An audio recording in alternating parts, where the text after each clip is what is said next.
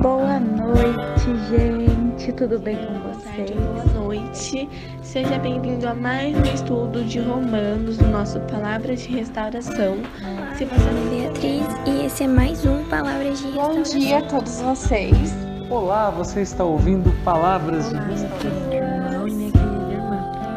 Nome do Pai, do Filho e do Espírito Santo. Boa noite, gente. Tudo bem com vocês?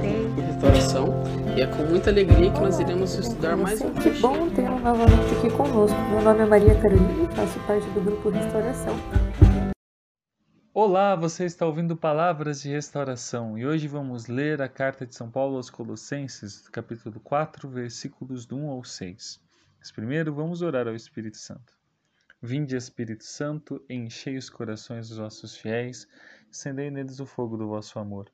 Enviai o vosso Espírito, tudo será criado, e renovareis a face da terra. Oremos, ó Deus, que instruis os corações dos vossos fiéis com a luz do Espírito Santo. Fazei que apreciemos certamente todas as coisas segundo o mesmo Espírito. Gozemos sempre da sua consolação. Por Cristo Senhor nosso, assim seja. Amém. Senhores, tratem seus escravos com justiça e igualdade, sabendo que vocês também têm um Senhor no céu. Sejam contentes na oração, que ela os mantenha vigilantes, dando graças a Deus.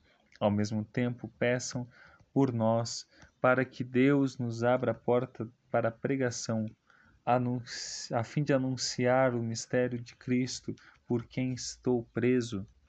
Peçam que eu anuncie esses mistérios em linguagem conveniente, use de sabedoria com os que não são cristãos, aproveitando bem as ocasiões. A que a conversa de vocês sejam sempre agradáveis, temperada com sal, sabendo responder a cada um como vos convém. Meus irmãos e minhas irmãs, essa, esse texto já começa interessante porque Paulo fala para que o, os senhores tratem os seus escravos com justiça e igualdade. Se, e, aliás, e falando que a gente também tem um Senhor no céu. Olha, Paulo sendo sagaz de novo, ele usa a, a, a- ele fala, ele não fala, olha, não tem escravos. Ele fala assim, olha, tem escravos com justiça e igualdade, porque nós também temos o Senhor no céu. Então, tipo, traga, trate o seu escravo como você gostaria de ser tratado.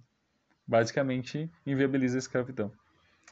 E depois ele fala para justamente a gente orar para ter esse discernimento, para falar a palavra de Deus de uma forma que seja compreensível a quem não tem fé ou às vezes aquele que eh, não convive bem com a fé, não quer ter fé, não, não compreende.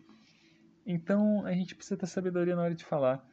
O nosso papo não deve ser um sermão de, de julgar, de jogar a pessoa para baixo, não. Até mesmo quando Jesus vai corrigir os pecados da pessoa, ele age com bondade e justiça. Pô, é luz do mundo, é sal da terra. Tem que agir dessa forma. Tem que falar as coisas com sabedoria. Não é renegar aquilo que você crê. É falar do jeito correto. É falar do jeito que Jesus falava.